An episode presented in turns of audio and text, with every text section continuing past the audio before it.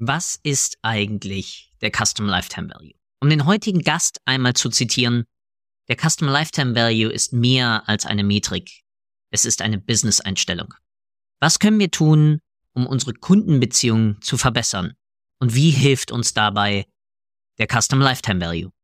Viel Spaß bei dieser Episode.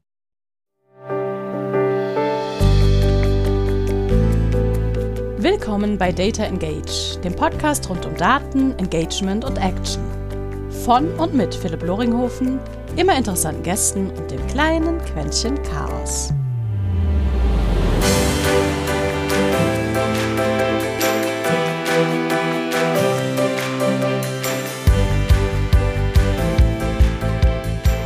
Und herzlich willkommen wieder zu einem kleinen Podcast rund um Daten, Marketing, Kommunikation und am Ende des Tages eigentlich, wie können wir die Beziehung zu unseren und mit unseren Kunden eigentlich so strukturieren, dass beide Seiten glücklich werden. Und genau zu diesem Faktor, was steckt eigentlich hinter, wenn man eine coole Kundenbeziehung hat, darf ich heute jemanden begrüßen, mit dem ich direkt, ich glaube, wir haben nie direkt miteinander gearbeitet, aber wir unsere, man sagt immer so schön, our paths crossed many times. Und heute dabei Dr. Markus Wibben von CrossEngage. Wichtig dabei, Markus hat für mich ganz faszinierenderweise eine grundklare Aussage. Und zwar Kundenbindung ist das A und O, was man irgendwie in seiner unternehmerischen Beziehung eigentlich pflegen sollte. Und ich glaube, das kristallisiert sich auch in dem, was eben Cross-Engage wunderbar raus. Und deswegen, Markus, einleitend eine ganz wichtige Frage. Was war eigentlich bis jetzt dein größter Datenfuck-up? Oh, welche von den ganzen, lieber Philipp? Welche von den ganzen? Eine Live MySQL DB zu, zu droppen? Das war schon auf jeden Fall ein großes Ding. Was habe ich denn noch alles Schönes gemacht? Oh, da gab es auch schöne Sachen. Oh, da gab es eine ganz schöne Sache. Und zwar habe ich mal ein paar Recommendations quasi äh, in, in Kommunikation eingebaut. Und dann gab es, ich will gar nicht sagen, für welches Venture das war. Und da gab es auf jeden Fall am nächsten Morgen echt richtig Ärger, richtig Ärger. Und ähm, da schon der MD neben mir und sagte, sag mal, was hast du denn da für das Venture da gebaut? Also, was ist denn da für eine E-Mail gekommen? Und hat sich der MD beschwert, ja, Recommendations bekommen hätte, äh, wo seine Frau sich doch etwas äh, drüber echauffieren würde. Das war doch eher aus dem Erwachsenen. Und ich habe die Frage dann bekommen, warum zum Teufel, ja, denn diese Recommendations da reingekommen sind. Und ich war also Fisch hochrot auf angelaufen und dachte, verdammt, was ist denn da irgendwie, was ist denn da passiert? Ne? Und dann guckte man mal so in die Daten rein. Und Philipp, ich kann nur sagen, der Algorithmus hat nicht gelogen. Ich habe ich hab nur den verdammten Ausschlussfilter nicht gesetzt für bestimmte Kategorien. Und so, naja, bin ich so, äh, so halb da durchgekommen. War auf jeden Fall eine sehr, sehr schöne, sehr schöne Geschichte, äh, weil ich erst dachte, Mensch, was hast du da irgendwas, hast du da für Daten gefüttert, was passiert? Aber die Daten äh, äh, logen nicht, sondern ich habe einfach den, den Datenfilter, quasi Kategoriefilter nicht, nicht draufgesetzt. War auch kein Auftrag, aber hätte man natürlich mal drüber nachdenken können. So gab's andere schöne Recommendations. Ähm, und ja, äh, sicherlich, sicherlich nur eine von, von vielen Dingen, die da so schief gehen können. Auch eine andere schöne schöne Anekdote war, wir haben Newsletter rausgesendet und wir haben echt richtig schlechte Raten bekommen. Das war, das war in Indien. Wir haben richtig schlechte Response-Raten gekriegt. Wir haben uns gefragt, warum ist denn das? Wir haben uns so alles schön personalisiert für Männer und Frauen. Du weißt, das ist ja alles zehn hm. Jahre her, ne, wo das dann so der Standard war. war das man, ja, war immerhin, ne, nach Frauen und Männer getrennt sozusagen. und, und haben gemerkt, wir haben echt schlechte äh, Response-Raten.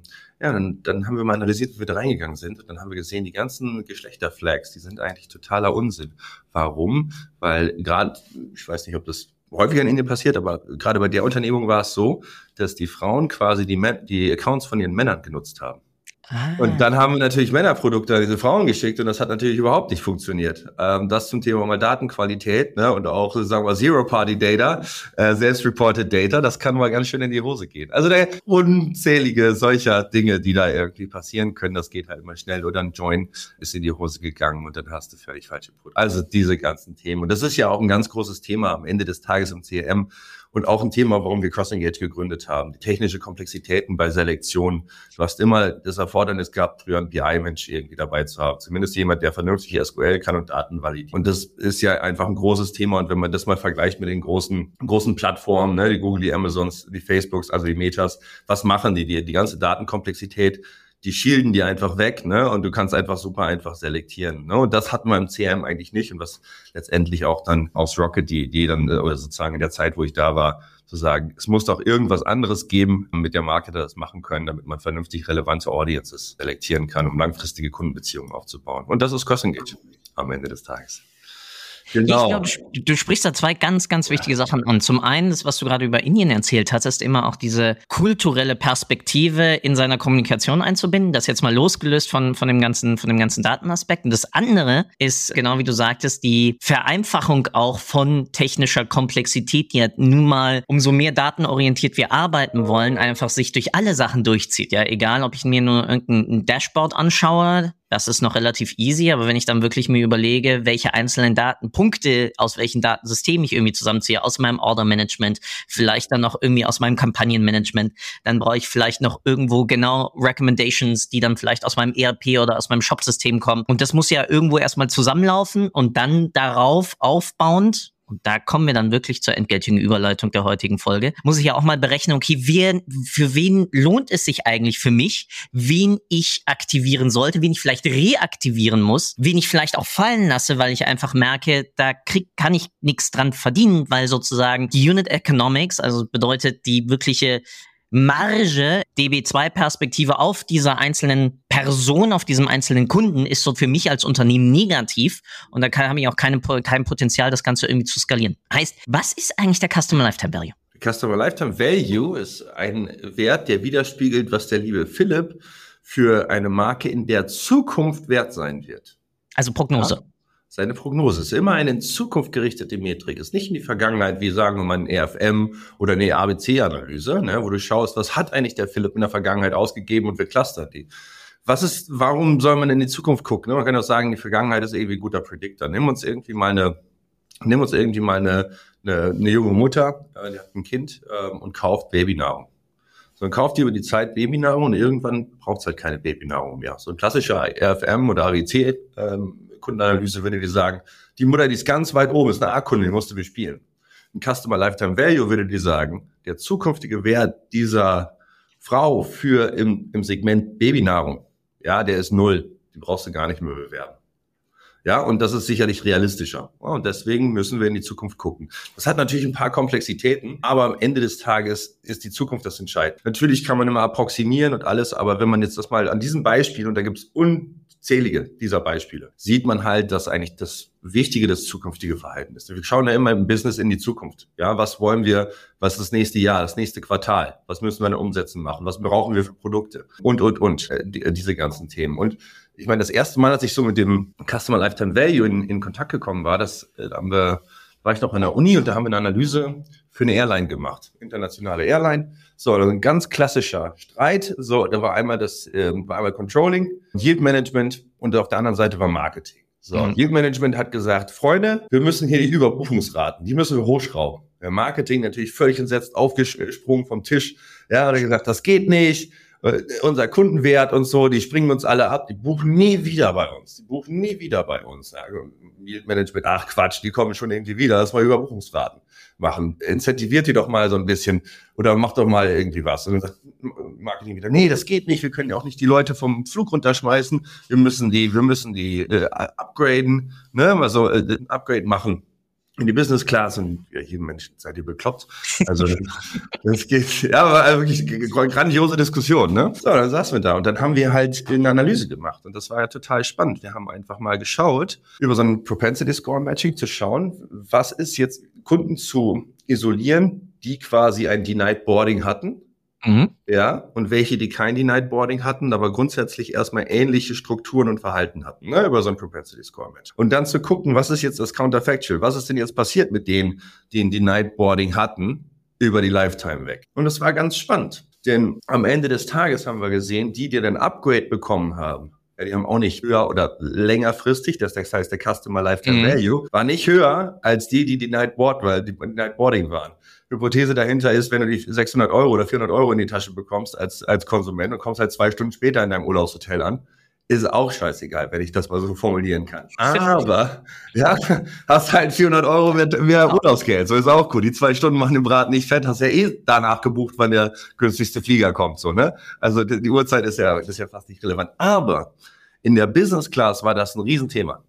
Denied mhm. Boarding hat einen unheimlichen Effekt gehabt auf die auf das Lifetime, auf den Lifetime Value ähm, der Kunden. Und das also sozusagen langfristig gerechnet. Ja, und das hat man erst gar nicht so auf dem ersten äh, sozusagen Flügen gesehen und das ist ganz wichtig. Also die nächste Transaktion war noch gar nicht so schlimm, sondern es war ein Muster. Warum? Weil viele Dinge schon gebucht waren. Ja, ja. und konnten gar nicht, quasi gar nicht reagieren. Das heißt also auch der Blick auf die nächste Transaktion ist in diesem Kontext total unsinnig gewesen, sondern muss es immer ein Lifetime Value Approach nehmen. Und das, das ist das, was hier was wir im, im CLV bei Cross Engage oder was ich auch im CLV liebe, ist einfach diese ganzen komischen kurzen Effekte, die werden rausnivelliert und du siehst halt, was einfach was langfristig, was langfristig funktioniert. Und das finde ich, das ist das Schöne, was im Customer Lifetime Value äh, steckt. Diese zukunftsgerichtete Metrik, mit der du wirklich langfristige Effekte äh, modellieren kannst. Aber die aktuelle Herausforderung ist ja immer, dass die meisten sich einfach anschauen, ja, hey, was ist sozusagen der AOV, ja, Average Order Value? Und dann schauen wir halt nochmal grob an, okay, wie sieht denn sozusagen eine sonst wie geartete Retention Metrik? Ist das einfach Reorder oder ist das Kundenbindungszyklus? Basiert ja alles auf historischen Aktivitäten. Ja. Bedeutet also, basiert basiert ja darauf, wie gut war mhm. meine Kommunikation und damit meine Möglichkeit, Bestände zu reaktivieren oder generell glücklich zu halten, Kundentreue aufzubauen, ja. über Marke, über sonst was sozusagen darüber. Das heißt, ich habe ja in diesem ich nenne es jetzt mal wirklich unterkomplexen System von, ich nehme einfach nur zwei Zahlen, multipliziere die miteinander und schreibe die dann bei jedem, bei jedem Kundeneintrag sozusagen daneben, verzerre ich mir ja das eigene Bild. Ja, genau. Also am Ende des Tages, wenn du nur auf diese beiden Zahlen kommst, hast du halt eigentlich nur diese eine Zahl, mit der kannst du ja, was willst, also was wollen wir denn machen mit dem CLD? Ne? Lass uns mal vielleicht von der, der Seite kommen. Was, was wollen wir denn erreichen? Wir wollen ja, wir wollen ja irgendwie mal schauen, wie können wir dann eigentlich den Wert von einem Kunden irgendwie steigern, langfristig auch irgendwie steigern. Was steckt da drin? Du kannst aber auch sagen, ähm, an welchen, an welchen, oder wie, wie ist denn jetzt sozusagen der CV von Philipp und was steckt da eigentlich drin? Also was ist die Kaufwahrscheinlichkeit und was ist der potenzielle Warenkorb? Also es ist viel differenzierter als diese eine Zahl. Und dann kommen wir in eine Operationalisierung von dieser Zahl rein. Das ist das ist das, was der CLV dir quasi bietet im Vergleich zu diesem Average Order Value mal Average Marge, mal Average Lifetime, mal Average Purchase Frequency. Was willst du mit der Zahl? So, das ist eine Vereinfachung der Zahl. Ich glaube, es ist ganz interessant, das mal zu sehen, wenn man, sagen wir mal, so einen Top-Down-Approach machen will. Also wenn man überhaupt keine Ahnung hat, sozusagen, wie so Lifetime Value oder das Wert eigentlich eines Kunden treibt, dann kann man damit super mal anfangen und so einen Treiberbaum aufbauen. Ja. Ne? Das ist, dann kann man, ja, ne? also dass du siehst, was ist, was treibt eigentlich die Marge. Also ja, genau, also ja, aber es ist ja genau das, ne? Wir haben das, also wir haben gerade einen Fall, wo wir irgendwie äh, mit einem Sportverein, ja, also ein größerer mhm. Sportverein, der hat halt keine Ahnung, was sind denn da, also was also so was dann fangen dann halt an, ne? Also Verkäufe von Schals, ne? Also worauf, ne, worauf wirkt das jetzt? Und so, dann arbeitest du das erstmal mit denen runter, damit bis du in die Rechnung erstmal kommst, was kannst du denn eigentlich prognostizieren? So, ne? Wie kommst du, also das überhaupt erstmal zu verstehen, das ist, glaube ich, erstmal eine total interessante Frage, weil dann, du brauchst ja ein Management-Buy-in äh, von diesen Lifetime Values. Ne? Du musst ja irgendwie verstehen, was, warum ist denn das interessant, das mal so aufzubrechen? Und das kann man mit diesen Treiberbäumen wunderbar machen. Das andere, was man super machen kann, auch in dieser CLW-Geschichte ist, sind, sind, sind Simulationen. Also was passiert denn jetzt, wenn ich bestimmt mal drei Prozent weniger Churn habe? Was passiert denn jetzt, wenn ich irgendwo äh, eine, eine, eine 10% höhere Kauffrequenz habe. Ja, oder Marge oder die CACs. Ne? Wie hängt das eigentlich alles zusammen? Was, was, was bewirkt das mit mir? Bewirkt das mit dem Kundenstamm? Und da hast du halt diese vielfältigen Möglichkeiten versus wir haben diese Durchschnittswerte. Und wenn man mal sich CLVs anschaut, ne, dann sind die total, also die sind ja nicht uniform verteilt. Ne? Das mhm. ist ja, das ist ja eine Distribution, die zieht sich die zieht sich ja an beiden Enden sozusagen, ne? Mit so Zero Inflated, also viele, die halt ganz wenig kaufen, ne? Und dann hast du da eine ganz, ganz interessante Verteilung da drin. Und wenn du einen Durchschnitt hast, triffst du halt nun mal niemanden, ne? Also das ist die alte, das alte Ding mit dem, mit der, mit der Darttafel, ne? Wirfst du links, wirfst du rechts, triffst du im Mittel, aber hast halt nichts getroffen. Und so ist das ja halt auch. Und das ist auch ein bisschen das Problem, wenn du halt diese Durchschnitts-CLVs da in diesen Matic-Tools hast. Du kannst halt, das sieht halt toll aus, ne? Im Sales-Prozess. Hier, guck mal, Philipp, da haben wir auch den CLV drin und so. Und da ist auch die Durchschnittskaufwahrscheinlichkeit Möglichkeit drin, ja, hey, aber was machst du denn damit? So, und das, das ist so ein bisschen meine Kritik an diesen Durchschnittswerten. Sie bringen dir eigentlich nichts. Und du kannst auch Manager nicht erzählen, jetzt guck diese, dieses Durchschnitts-CLV mal an, guck dir den in einem Jahr wieder an. So.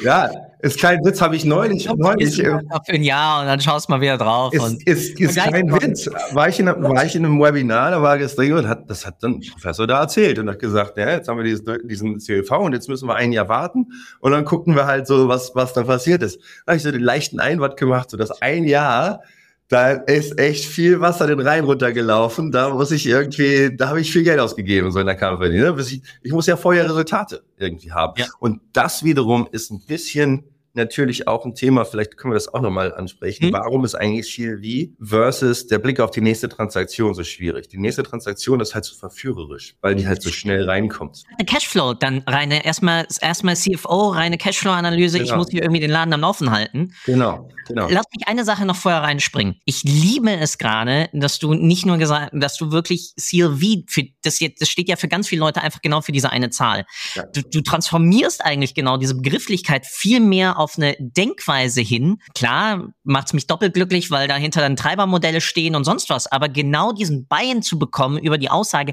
was kann ich eigentlich innerhalb der Kundenwahrnehmung durch was wie verändern. Also genau erstmal die Verständlichkeit von, wodurch erzeuge ich überhaupt Kundenbindung, worüber erzeuge ich vielleicht auch Kundenkostenreduktion. Damit meine ich jetzt nicht Reduktion meiner Kundenakquisekosten, sondern ich habe im Customer Service Kosten, ich habe Logistikkosten, ich habe Operations Kosten, die ganz viel natürlich auch mein Customer Lifetime Value verändern. Ja. Und damit natürlich dann, wenn ich dieses Modell verstanden habe, was beeinflusst eigentlich meinen DB2 meines Kunden faktisch, ja, darüber dann sich zu überlegen, okay, und wo setze ich jetzt ökonomisch betrachtet dann wiederum mittelfristig und langfristig an?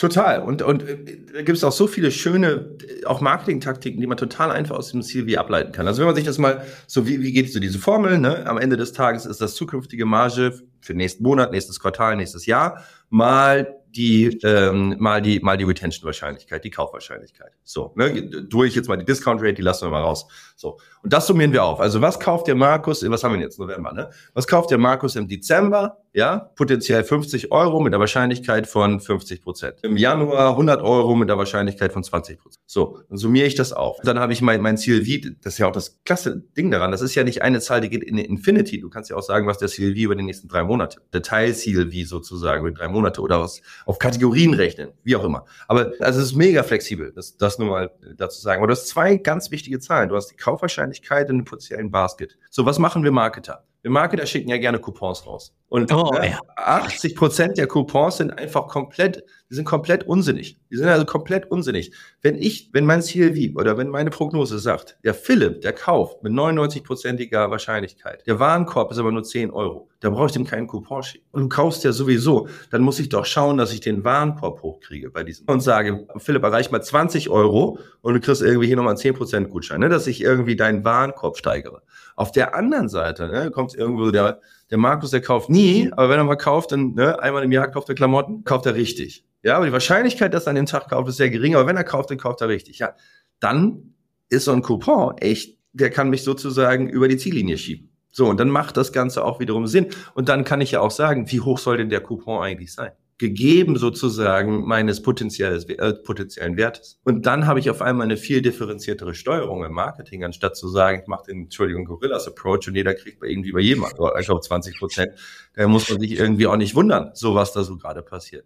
Ne? Also, äh, ja, also. Also Kochboxenanbieter auch aus unserer gemeinsamen Vergangenheit, die das noch viel mehr auf die Schippe treiben und noch immer tun. Und noch immer tun. Das ist, das ist, ich, und das ist, das ist ja auch, und, und solange, solange Wachstum um jeden Preis, und das muss man ja auch so sehen, solange Wachstum, Freunde, Wachstum um jeden Preis ist vorbei. Und wir müssen jetzt profitabel werden. Und deswegen ist der CLV, ja, ist gerade die Metrik, um die sich so viele kümmern. Auf einmal schießt das ja auf den Boden. Da sprechen ja Leute von CLV, die haben ja, also da habe ich ja, da ist ja sozusagen, hätte ja nie gedacht so. Da ist ja Helmut Kohl wird ja sozusagen grüner. Das ist, ne, wer da so auf einmal über langfristige äh, Customer Lifetime Value spricht, finde ich ja schon super interessant. Aber der Grund dafür ist, dass einfach Wachstum um jeden Preis und da kommen ja diese ganzen Modelle her. Muss man ja auch, muss man ja fairerweise ja. auch sagen. Diese Zeit, die hat sich ein bisschen geändert, das hat gut funktioniert. Da mal vielleicht eine Zahl. Vor 2012 hat ein E-Commerce-Unternehmen ungefähr 9 Dollar pro Neukunden verloren. Ja, auf der ersten Transaktion. Jetzt sind wir bei 29 Dollar. Und dann fängt das an weh zu tun.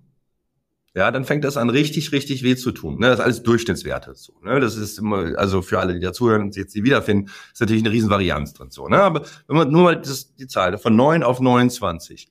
Wenn du dann sagst, pass auf, bei 9, dann ist es, glaube ich, relativ einfach mit einem Wiederkauf die Kunden profitabel zu kriegen. Bei 29 musst du das schon häufiger, schon langfristiger machen. Ja. Das hat der Tarek Müller ja auch mal erzählt im, im OMR Education Podcast. Das bei About You sind glaube ich zwei bis drei Käufe. Bis ein Kunde profitabel ja. geht. Und wenn er zwei bis drei sagt, lass uns mal drei bis vier annehmen. Ko konservativ rechnen, ne? Aber das, das, will ich ja nur sagen. Super, also jetzt, jetzt, jetzt haben wir also die Schwierigkeit, dass Kunden schon teurer, also mehr, mehr Geld verlieren als noch vor zehn Jahren mit dem ersten Kauf. Wir können nicht mehr einfach Gießkanne machen, weil Wachstum und Umsatz das und, und also Neukunden und Umsatzwachstum alles ist, sondern wir müssen gucken, wie kriegen wir die Unit Economics, die du vorhin schon angesprochen hast, ja. kriegen wir die eigentlich gerade und zwar nicht auf nicht nur auf der Produktebene, sondern gerade auf der Kundenebene. Ein großes Thema ist ja auch, die ganzen Retouren. Es gibt ja schon einen Grund, warum da jetzt was passiert, ne? Und der Unterschied Zalandos mit den Deliveries sozusagen da Abo-Modelle bauen oder auch Otto Up und so, ne? Da sind ja die Treiber drin. Ja, warum überlegt man sich denn nicht einfach, ne? Was, wie wahrscheinlich ist denn das, dass der Philipp da returnt?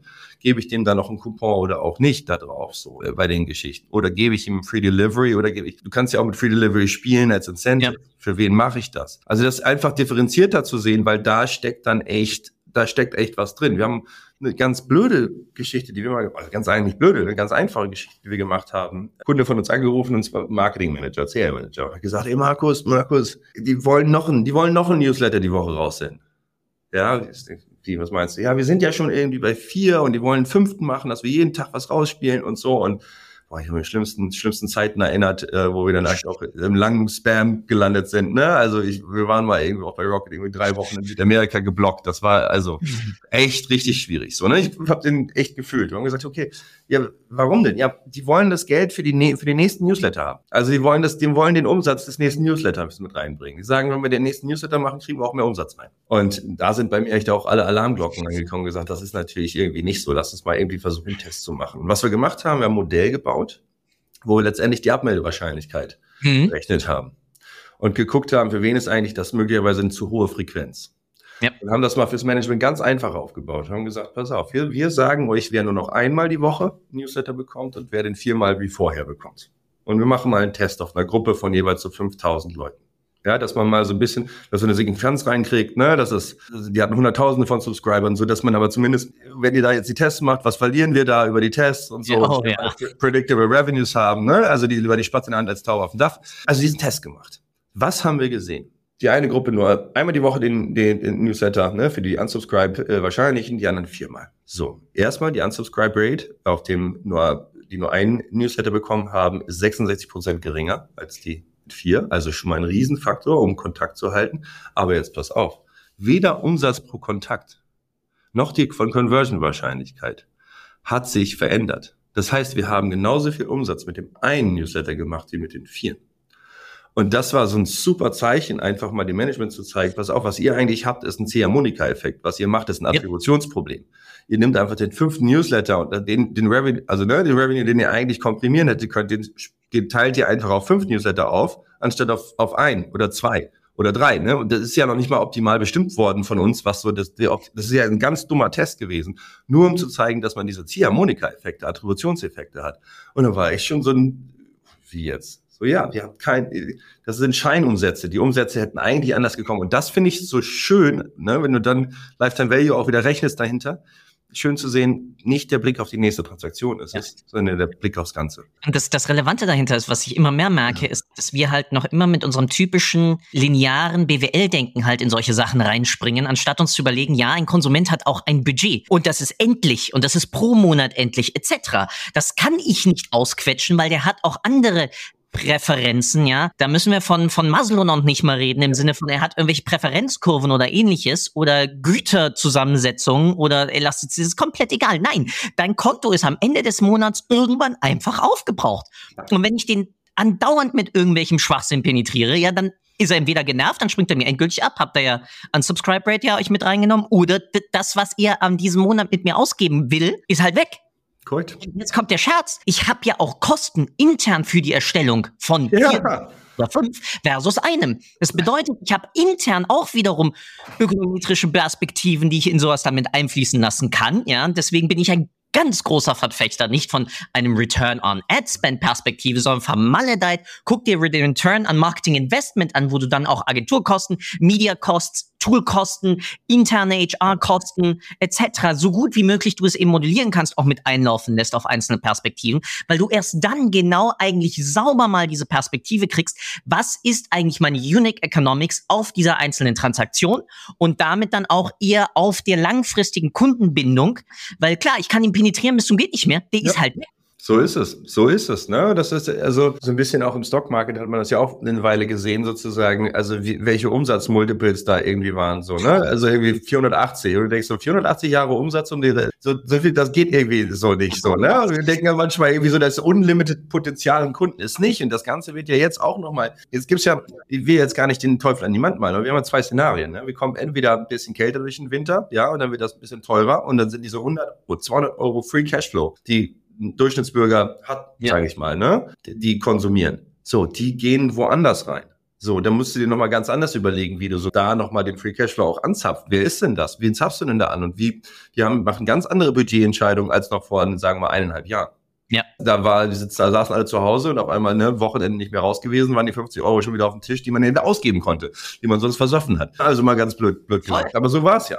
Ne? Oder wir waren Urlaub. Ne? Da waren die 1000 Euro, äh, die für den Urlaub angesetzt waren, die waren dann halt auf dem Konto und dann hat man halt konsumiert. Ne? Man braucht ja sowieso einen neuen Sofa oder das Sofa hat man gemerkt, nachdem man irgendwie vier Wochen auf dem alten saß, hat man irgendwie gemerkt, oh, das Sofa. Und das ist, das hat sich verändert. Und das, so das ist Szenario eins. Und Szenario zwei ist okay, ist, wir kommen irgendwie mit so einem Soft Landing da durch. Wir können ja beides durchdenken, ne? was auch immer die Wahrscheinlichkeit aber auf der anderen Seite, wir sind jetzt schon so geframed als Konsumenten, dass ich glaube, dass es schon auch selbst, wenn es ein Soft Landing gibt, KonsumentInnen so so beeinflusst sind, dass sie jetzt erstmal schauen, wir gucken erstmal, was passiert. So, das heißt, wir haben jetzt für zwei, drei, vier Quartale, für 2023, müssen wir wirklich gucken, wo wir unsere Marketingbudgets investieren und wo wir auch noch was, wo wir was rausbekommen. So, und wir sehen das bei uns, es gibt eine echt große Varianz. Einige kommen ganz gut durch, andere haben massive Einbrüche. So, und das sind auch so ein bisschen Wellenbewegungen. Aber genau darauf muss man ja irgendwie eingehen. Und so, das kann ich halt aus meiner Sicht nur mit einer vernünftigen Prognose, mit einem vernünftigen Lifetime Value, mit einer vernünftigen langfristigen Sicht auf, auf Kunden und auch ihr, ihren Wallet, ne? Wie viel habe ich ja. eigentlich an, an, an Potenzial? Und das alles ist einfach so schön in diesem Konzept von Customer Equity, Customer Lifetime Value drin.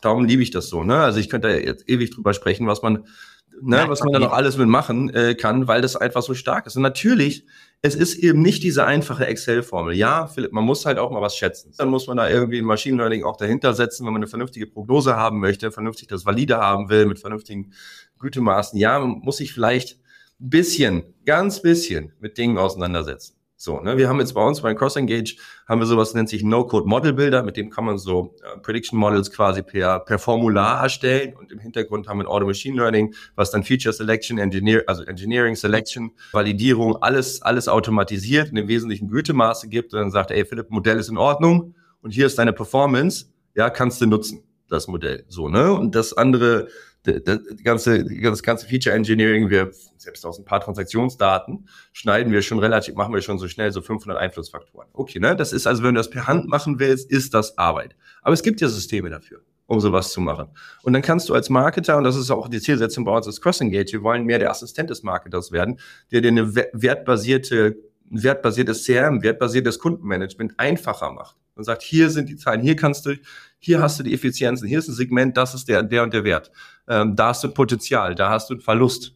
Ja, welche willst du dich kümmern? Wo ist deine Urgency drauf? Damit du, weil du hast es auch gerade so schön gesagt, jede Zielgruppe braucht irgendwie einen Content. Muss man irgendwas drum machen, muss man irgendwas drum bauen. Also willst du natürlich wissen, auf welche Zielgruppen stürzt du dich denn jetzt in den nächsten Monaten? Wo ist denn Potenzial? Was kann dir das sagen außer der, außer der Customer Lifetime Value? Der sagt dir, da ist Segment eins, das sind irgendwie hier erst zu Zweitkauf, weißt du selber, ein extrem wichtiges Segment. Da haben wir eine Million Potenzial. Hier hast du 800.000 Miese mit den Churnern. So, was willst du machen? Das steckt da alles drin und das ist so toll. Ja, du sprichst das Wichtigste an dabei. Einfach in Segmenten wirklich denken und nicht klassisch bei vielen, egal ob B2B, B2C, Spray and Pray. Ja? Wirklich ja. sich überlegen und das zieht sich ja durch ganz viele Taktiken durch, ob ich es nun mit dem B2B irgendwie Account-Based Marketing nenne oder ob ich das irgendwo anders. Faktisch geht es darum, wen spreche ich womit an? Ja, Marketing 101. Problem ist da ganz viel und das ist witzigerweise ein riesen Pro-Issue in unserer Industrie. Ich kann ja Marketing einfach durch YouTube lernen, sonst was. Nein.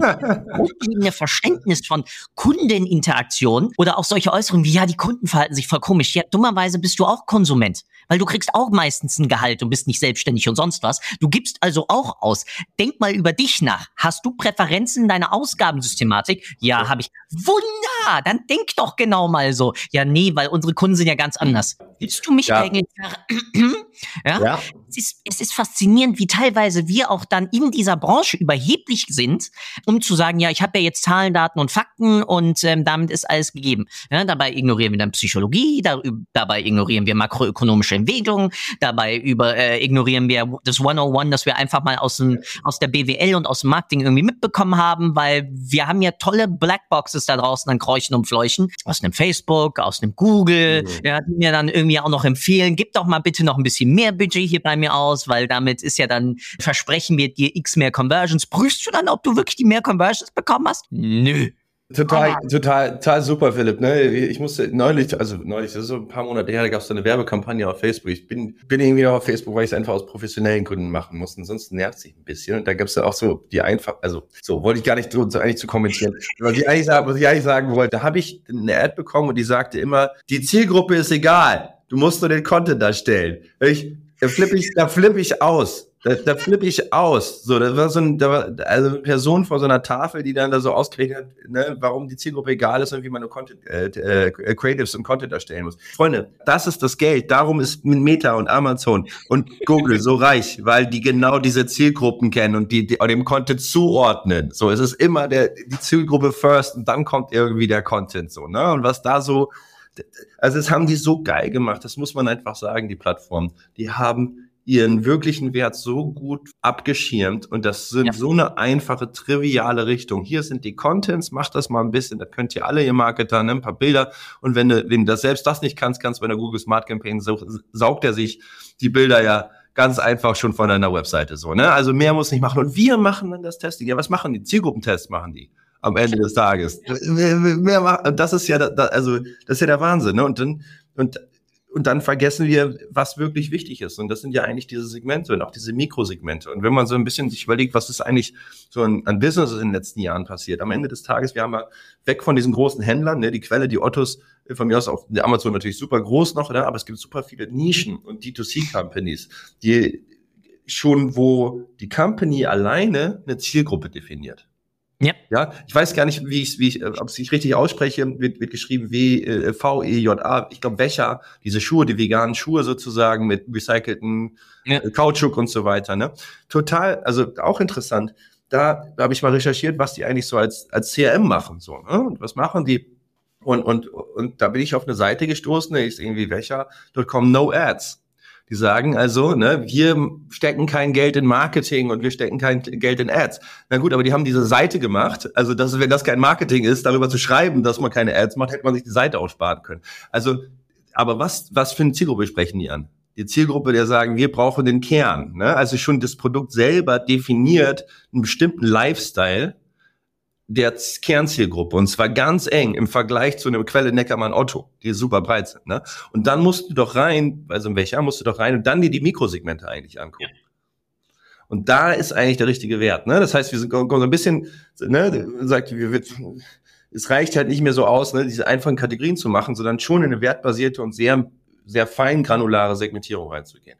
Ne, weil du schon, und jetzt, das welcher wollte ich nur sagen, weil die Zielgruppe schon so speziell ist, ne, dass sie eigentlich keine Werbung haben wollen, aber das wiederum selber die Zielgruppe ja definiert und auf der du wieder werben kannst, weil die werben tun sie ja trotzdem, auf, schon durch ihr Produktdesign und so weiter. Also das ist ja das ist ja Nonsens zu sagen, sie machen keine Werbung, ne, durch, schon alleine durch das Design. Äh, und die Wiedererkennbarkeit hast du natürlich eine Brand und damit Marketing. So, ne? Aber, und das fand ich ganz smart gemacht, so in der Hinsicht. Mega, zu sagen, machen sie es nicht, aber sie machen es eigentlich ganz clever für ihre Zielgruppe, das Marketing. Dann kannst du natürlich da noch wieder tiefer reingehen in die Frauen, in die Männer und dann noch mal die verschiedenen Lifestyles, die da äh, irgendwie reingehen. Aber du hast schon so eine Grundsegmentierung. Und das hast du bei ganz, ganz, ganz, ganz vielen, ähm, ganz vielen Themen. ähm, wo du dabei du, ja, du, du sprichst da was, was Wunderbares auch schon vorher angesprochen. Heutige Marketing-Teams strukturieren sich noch immer in Kanäle. Ja. Das heißt, sie denken einfach rein auf einer Kanalbasis und betrachten alles, Stichwort Attribution und sonst was, auf einer Kanalbasis, anstatt wirklich in Kommunikationsverhalten anhand meiner Zielgruppe zu denken und dann zu überlegen, welche Botschaft auf welchem Medium, Video, Text, Bild, sonst was, verteile ich dann auf welchen Distributionskanal. Das heißt, der Kanal ist nur Distribution, es ist nicht die Grundlage meiner eigentlichen Marketingaktivitäten. Und das ist so krass, wie ein Facebook, ein Google etc., das eingeprügelt haben im Sinne von, wir sind das Nonplusultra und du musst einfach nur schauen, welcher Kanal wann für dich funktioniert und damit hat sich die Sache. Es ist so etwas von verquer und ich weiß nicht, was die da gedreht haben, dass sich das so eingefressen hat diese Kanalsicht, ne, das ist schon ganz interessant. Ich würde, also da muss ich sagen, da hat natürlich Rocket auch so ein bisschen irgendwie einen Bärendienst der ganzen Geschichte gemacht. Also, ja, weil CRM immer E-Mail-Marketing war. So, ja. ne? Also das war, das war äquivalent. Und das ist natürlich totaler Unsinn äh, ja. am Ende des Tages. Und auch CRM ist halt kein Kanal. Am Ende des Tages haben wir oder empfehlen wir auch ganz häufig so eine Rolle als Audience Manager, Manager einzuführen. Und dann hast du Kanalexperten, die wissen, wie man sozusagen die Zielgruppe auf dem Kanal möglichst gut bespielt, ne? weil die Creative-Formate alle unterschiedlich sind. Aber die Logik zu entscheiden, wer eigentlich die relevante Zielgruppe ist, die du ansprechen willst, in wen du investieren willst, geht nicht über den Kanal, sondern über die Zielgruppe und den Wert dieser Zielgruppe aber das machen halt die. Es gibt ein paar Companies, die machen das. Gerne Companies, die auch klare Lifecycle haben. Zum Beispiel Company, die, die haben verschiedene Zielgruppen von Single Männer, Single Frauen, Familien, also Shopping Club und dann auch so, so Kinder. Und dann haben die sozusagen sehr disjunkte Zielgruppen geschnitten, wo die dann einzelne Audience Manager draufgesetzt haben. Das Problem ist, glaube ich, aber noch viel tiefer und das ist Incentivierung auch im Job. Also wo kriege, wie erfülle ich eigentlich meinen Bonus? Wie kriege ich eigentlich meine Kohle? Ja, und da hast du halt Performance Paid Social hat eine ganz andere Metriken, ja, als äh, sagen wir ein Retention Manager. Und so, weil solange du da nicht aligned bist darüber, was eigentlich deine Metrik ist in der Company, wirst du diese Kanalsicht auch nicht so einfach auf, äh, aufsplitten können. Ne? Und jetzt ist, ist das ja auch total interessant, dass du ja sozusagen diesen Facebook und Amazon und TikTok Statistiken trauen musst das ist ja auch alles eher schwierig. Ne? Also hast jetzt irgendwie sieben Tage oder was sind das, 28 Tage Attributionsfenster und was du da nicht alles ein und kommt dir und irgendwie sind die Buchungen dort doch nie so richtig, wie das alles irgendwie angezeigt worden ist. Aber trotzdem hat man sich irgendwie auch in diesem Zusammenspiel ne, von Performance Marketing Dienstleister, von Brand, hat man sich irgendwie so als die große Plattform ist die große Clearing-Station. So, das ist so die Wahrheit, die da so existiert, von dem, was du da gerade ja. angeschrieben hast. Ich glaube, ich glaube, das ist ein großer Schlüssel, warum das so in die Richtung ist. Dieses, diese Art von, wir können nicht mehr über Ergebnisse diskutieren, sondern diese Instanz, diese Plattform in der Mitte sagt uns eigentlich was. Und wenn das schon das Clearing Center ist, dann können die natürlich auch alles vorgeben und auch alles bestimmen, weil alles, was dahinter ist, siehst du ja nicht. Und dann konnten die das super in diese, von der Zielgruppe hin zu den ganzen, äh, eigentlich nur noch Contents liefern, weil dann sind sie immer weiter weg von ihrem Kernasset, wo eigentlich kein Kunde mehr ran will. Man kann immer noch schön über die Conversion API bei Facebook Dinge reinhauen, ne? Hier macht mal schön eure Post-Conversion Data. Nee, mal ganz sicher nicht. Weißt du, das ist ja, das ist doch total hart. Ne? Du kannst da reinliefern, kriegst aber nichts raus. Ja, weil eure Ads besser werden. Nee, ist klar, dass nur meine Ads besser werden. Also jetzt, äh, also, genau, und, und an dem gemacht prüfe ich dann auch nicht. Er hat sich da jetzt wirklich was. Also, das ist ja, ja. auch. Ja, wir haben relativ wenig Reflexion dann dummerweise noch immer. Geil war dein Schritt von, ja, wir sprechen über Custom Lifetime Value, landen auf einmal bei, nee, bei, bei Teammotivation am Ende des Tages. Was ja auch mitgibt, ist, wie betrachte ich eigentlich als Organisation meine interne Incentivierung. Und ganz oft, und das sehen wir ja andauernd, noch immer in allen möglichen Werbesachen, kriegen Neukunden, entschuldige meine Worte, alles in den Arsch geblasen. Da hast du besonders eigentlich bei Unternehmen, die über langfristige Kundenbindung nachdenken müssten, echt teilweise fühlst du dich als Konsument wirklich an den Haaren wortwörtlich verarscht, anstatt sich zu überlegen, wie kriege ich meine Retention nach oben, damit ich wiederum darüber, Stichwort Word of Mouth und ähnliche Sachen, wiederum Kreuzeffekte habe. Und sich dann hinzustellen und zu sagen, nee, ich incentiviere nicht meine Teams unterschiedlich, sondern ich gehe über Wachstum im Custom Lifetime Value oder ich gehe über Monthly Returning Revenue oder ich gehe über sonstige Zahlen, ja, die aber stabil, also sozusagen über Hebelsätze dann damit rein, anstatt zu sagen, ja, wir haben jetzt das Weihnachtsgeschäft, sonst was. Das ist klar. Einige Unternehmen haben nun mal Saisonalitäten. Das ist auch vollkommen okay. Deswegen musst du dann Langfristigkeitsanalysen drüber fahren. Das ist mega wichtig. Und ich glaube, da hilft genau solche eine Perspektive mhm. dann über Kundenbindung und dementsprechend auch Customer also Kundenzyklen und Customer Lifetime Value dann auch mit darin, dass du eine ganz andere Kundenzentrierung innerhalb deiner gesamten Organisation dann hast. Ja, total. Also da fällt mir auch so eine Geschichte an von vor ein paar Jahren. Meine damalige Freundin hat, hat studiert und dann nebenher im, im Saturn gearbeitet. Und dann, mhm. äh, so Promotion-Tätigkeit. Habe ich, hab ich auch mal gemacht. Habe ich äh, MP3-Player und zwar keine äh, äh, keine, keine Apple iPods damals an, an Leute vertreiben müssen, sozusagen. So, habe ich mich sehr schlecht gefühlt, musste ich immer sozusagen Müttern ausreden, dass sie jetzt den, äh, den Apple iPod kaufen und doch mal das günstige Gerät hier kaufen bei dem anderen Hersteller und habe ganz viele schreckliche, nicht, nicht glückliche Kindergesichter gesehen aus meiner Promotion-Zeit. Aber das wollte ich ja erzählen. Da war meine Freundin da und die hat Pay-TV vertrieben. Ja, also steht, du stehst ein paar Stunden am Samstag an so einem Stand und dann ne, konntest du dann damals so Pay-TV kaufen aus, aus mhm. München. Ja, die Roten aus München. So waren das. Ja, äh, die, die, die gibt's ja auch nicht mehr, aber da gibt's einen Grund für. Und zwar hat die erzählt, dass sie allen neuen Kunden, also allen Kunden, die ihre Verträge verlängern wollten, hat, hat, hat sie gesagt, ich hatte überhaupt keine Incentivierung, eine Verlängerung zu machen und die Kunden auch nicht. Denn wenn die Kunden gekündigt haben, haben sie einen neuen Receiver gekriegt und nochmal drei Monate frei. Wenn du verlängert hast, hast du gar nichts bekommen. Und auch als äh, Incentivierung für die Promotion-Mitarbeiterin, äh, also da, meine damalige äh, Freundin da, ja. die, die hat mehr bekommen für einen Neukundenabschluss als für eine Vertragsverlängerung. Und das ist doch, also ad absurdum, ja, wo Kundenprofitabilität herkommt. Und da muss man sich nicht wundern, dass der Laden noch pleite gegangen ist. Weil das funktioniert nicht.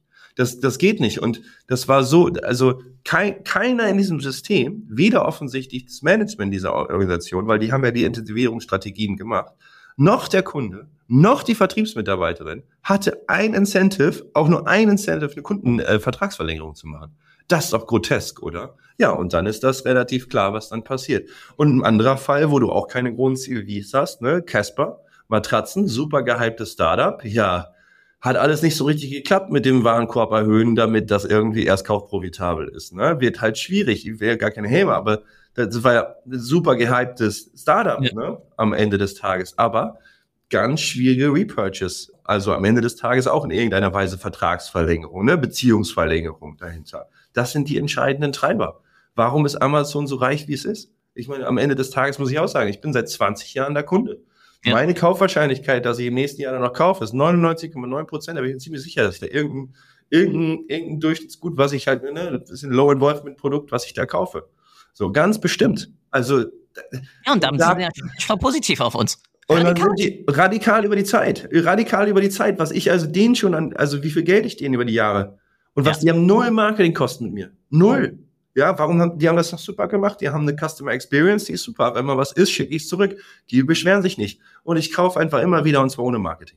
Weil sich das irgendwann so habitalisiert hat in meinem Kopf. Ne? Ich habe also, wenn du so ein bisschen so äh, psychologisch gehst, ich habe ja ein Consideration Set. Jedes Mal, wo gehe ich eigentlich kaufen? Habe ich hier sofort irgendwo Marken im Kopf. Ich gehe zu Amazon, ich, oder ich gucke so bei Google oder was. Genauso wie du das bei jeder Marke hast. Wenn du Sneaker kaufst, hast du vielleicht irgendwie ne Nike, New Balance, Puma. So diese Geschichte. Und das hat Amazon einfach so klasse gemacht dass ich als erstes denke ich, ich gehe zu Amazon, weil das da am einfachsten ist. Und dann kommt das schlechte Gewissen und sagst du, ah, aber die Mitarbeiter von Amazon und, äh, und so weiter. Nee, das kommt ja immer zweitgelagert. Wir sind ja leider Menschen, wir sind ja einfach so gestrickt. Weißt ja auch, wahrscheinlich, ne, wenn wir uns irgendwo ein Prozentzeichen sehen, Rabattzeichen sehen, sagt unser sagt unser Gehirn, ihr Belohnungs Belohnungssystem, ja. legt los. Ah, it's sale, ne? Wie sehen das in Amerika? Überall ist immer sale. Warum? Weil es einfach aus, ne? Belohnung. Das Belohnungssystem wird aktiviert. Also ja. Äh, total abgefahren. So da, äh, mega viele Effekte, die man so diskutieren könnte. Und äh, also auch dort wieder. Wir landen am Ende des Tages wiederum bei Kundenvertrauen, damit Retention, ja. Es gibt eine wunderbare Grafik von, von, von Dan White auf der Arbeit, ich glaube von John Bradshaw, über den ganzen Bereich nicht wirklich reeller Market Share, ja, anhand Umsatz, sondern mental, das heißt, wo im Relevant Set bin ich jeweils aufgelagert und angesetzt, damit ich dann in der Konsiderationsphase, ja, ich entscheide mich jetzt für einen Dienstleister, für einen Händler etc., mit dem ich dann in diese Transaktion gehen will, um meinen Pain Point, den ich, ja, Clayton Christensen, Jobs to be done, lässt grüßen, dann auch auslöschen möchte. Ja? Und genau das kann ich halt auch wiederum wunderbar in so eine Modellierung mit aufnehmen, zu überlegen, wie wirkt sich dann wiederum auch meine Brand-Aktivitäten eigentlich auf meine Retention aus. Ja, da geht's nicht nur um aktives CRM-gesteuerte direkt 1 zu 1 Kommunikation, sondern da geht's auch darum, dass ich einfach im Relevant Set durch Brand-Aktivitäten ähm, oben bleibe. Ja. Deswegen verkauft sich TV noch immer, wie es sich verkauft, weil du noch immer eine gewisse Quote hast von vermaledeit, das ist unskippable, damit brenne ich mich einfach weiterhin ein. Ja? Ist, ist, ist keine genau. Kommunikation. Genau, das, das ist ja auch, und, und das ist ja auch irgendwie auch fine and dandy, ne? Am Ende des Tages muss man sich nur irgendwie bewusst sein, dass nicht, ist nicht Brand Value ist, den Wert einer Unternehmung treibt, sondern Brand Value resultiert in Customer Equity, in Customer Value. Ja, Brand ist es nur sozusagen ein Mittel zum Zweck. Ähm, das, also es war ja, Brand Value war eine ganze Weile ja auch zu diskutieren, eine Brand Value auf dem Balance Sheet zu haben und so weiter, ne? Also wirklich das da, das da zu modellieren, aber zu sagen, am Ende des Tages ist das nur ein Weg, um Customer Equity zu machen. Und wer gut mit Brand Value spielt, ich, wenn man mal so Hermes sich anschaut mit dieser Birkin Bag, ja, also es gibt also eine bestimmte Tasche, die kriegst du nicht einfach im Laden. Es gibt auch keine Wartelisten. Offensichtlich entscheidet der lokale Hermes-Dealer, wenn er diese Ware hat, wem man diese einzelne Tasche gibt. Ja. Also ich habe selten ein geileres Brand-CRM gesehen als das. Also du, du musst erst so, also das ist ja alles ne, teure Luxusgüter, ne? aber da musst du erst Tausende, Zehntausende Euros ausgeben, damit du überhaupt eligible bist für diese Sonderbag, die es aber auch nicht als Warteliste gibt. Also da hat Brand natürlich schon mal richtig gewirkt, aber auch auf ne, Customer Value und auf CRM. Also ich finde das eine super coole, also kann man denken, was man will, aber von der, von der Kaufstimulation ist das in Kombination mit diesem ganzen, dem Brand Value eine geniale Kampagne. So, und dann wirkt das. Aber am Ende des Tages, Brand von Hermes und dieser Birkin Bag geht eigentlich auf die Befriedigung des individuellen Kunden, ne? dass man etwas ne, sehr besondere Person ja. ist, weil man ja schon, also du musst ja erstmal was machen, um die Birkin Bag zu kriegen. Ach, ja. Und das wiederum resultiert in einem riesigen Customer Lifetime Value über diese ganzen Käufe für, für Hermes. Also das, das ist, finde ich, eine super, sehr anschauliche Geschichte, dass du auch nicht immer nur mit taktischen ne, ich muss jetzt hier die E-Mail-Kampagne XY schicken, sondern dass CRM und Retention in quasi die Businessmodelle eingebaut sind. Und das finde ich super spannend, um dann wiederum ne, Brand als nur als Moderator oder als sozusagen Einflussfaktor zu nehmen, Customer Equity ich finde das äh, ein wunderbarer Summary, genau diesen, diesen Schluss von ja, Retention als Grundlage innerhalb meiner Unternehmung und damit meiner Kommunikationsaktivität. Mal egal, ob ich nun über Akquiseaktivitäten, Kundenbindungsaktivitäten oder auch Produkte kommunizieren in sich ja auch. Birkenberg kommuniziert ja für sich und zahlt damit auf meine übergeordnete Marke ein. Meine Marke zahlt damit auf meine Kundenbindung, die wiederum. Und das zieht sich dann, danke Zirkelschluss, wiederum auf mein Treibermodell dahinter ein. Was kann ich wie, wann, wodurch beeinflussen? Was kosten mich diese einzelnen Beeinflussungen? Wie wirken sich diese dann, ja, Monte Carlo Systeme kann man da wunderbar mit rechnen, mhm. ähm, dann wiederum übergelagert auf mein Customer Lifetime Value aus? Und wo sind dann die Stellschrauben, an denen ich drehen sollte? Ja, Nothing to add. Also sehe ich ganz genau so. Das ist das System und die Struktur, glaube ich, die uns für die, für die Zukunft eine Grundlage gibt, unsere Businesses vernünftig laufen zu lassen. Also ich kann es echt einfach noch sagen, hört, also der Blick auf die nächste Transaktion ist ein wichtiges taktisches Mittel, aber es ist nicht eure strategische Antwort. Und das ist der, das ist der CLV. Und das Schöne ist, da kommen einfach auch ganz viele taktische äh, Resultate raus. Ich kann wirklich nur sagen, schaut euch dieses Thema näher an. Äh, es gibt einfach unfassbar viel Potenzial, eine Organisation zu alignen, eine Organisation zu steuern, am Ende des Tages echt, echt äh, Enterprise Value zu geben. Markus, mein Lieber, echt vielen, vielen Dank, sowohl für deine Zeit als auch, ich mag den Begriff eigentlich nicht, aber die Knowledge Bombs, die wir hier gerade diskutieren durften. Ich glaube, es ist das allererste Mal in fast 62 Episoden, dass ich dieses, dieses, dieses Wortkonsortium gerade benutzt habe. Aber es stimmt einfach. Und damit Kommen wir auch zum Abschluss. Ich habe dich ja vorhin schon vorgewarnt, es sind zwei Sachen. Was wünschst du dir neben dem, was du gerade schon sagtest, was die Leute mit aus der Episode nehmen? Und dann gehört selbstverständlich der Abschluss voll und ganz dir.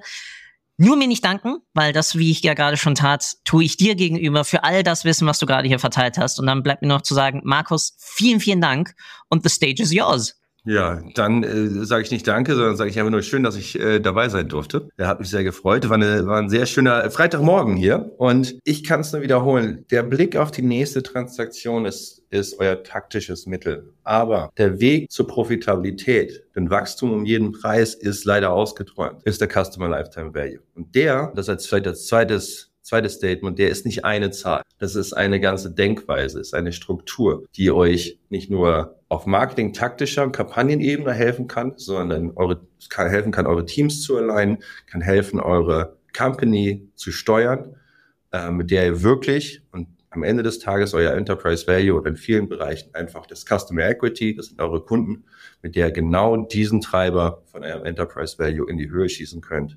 Und darum lade ich euch ein, äh, auch mich zu kontaktieren, äh, wenn ihr da Bock drauf habt, oder auch den Philipp, der kennt sich genauso aus, ähm, um diese Disku Dinge anzudiskutieren. Ich weiß, die Dinge sind neu. Ich weiß, dass man, manchmal auch ist eine Formel drin vielleicht so, aber das kriegt man alles schon hin. Das ist, muss man am Ende des Tages nur erklärt bekommen und äh, das machen der Philipp und ich super, super gerne. Also kontaktiert uns gerne. Mein Wort zum Sonntag. Ich wünsche dir einen traumhaften Tag. Vielen, vielen Dank nochmal. Ciao, ciao. Gerne. Danke, Philipp. Danke für deine Zeit. Ich hoffe, du konntest auch heute wieder etwas für deinen Umgang mit Daten mitnehmen und bist dem Warum ein Stückchen näher gekommen. Ich auf alle Fälle. Hinterlasse doch bitte eine Bewertung auf iTunes, Spotify oder von wo auch immer du gerade zuhörst. Das hilft wirklich sehr. Bis zur nächsten Folge bei Data Engage. Dein Philipp.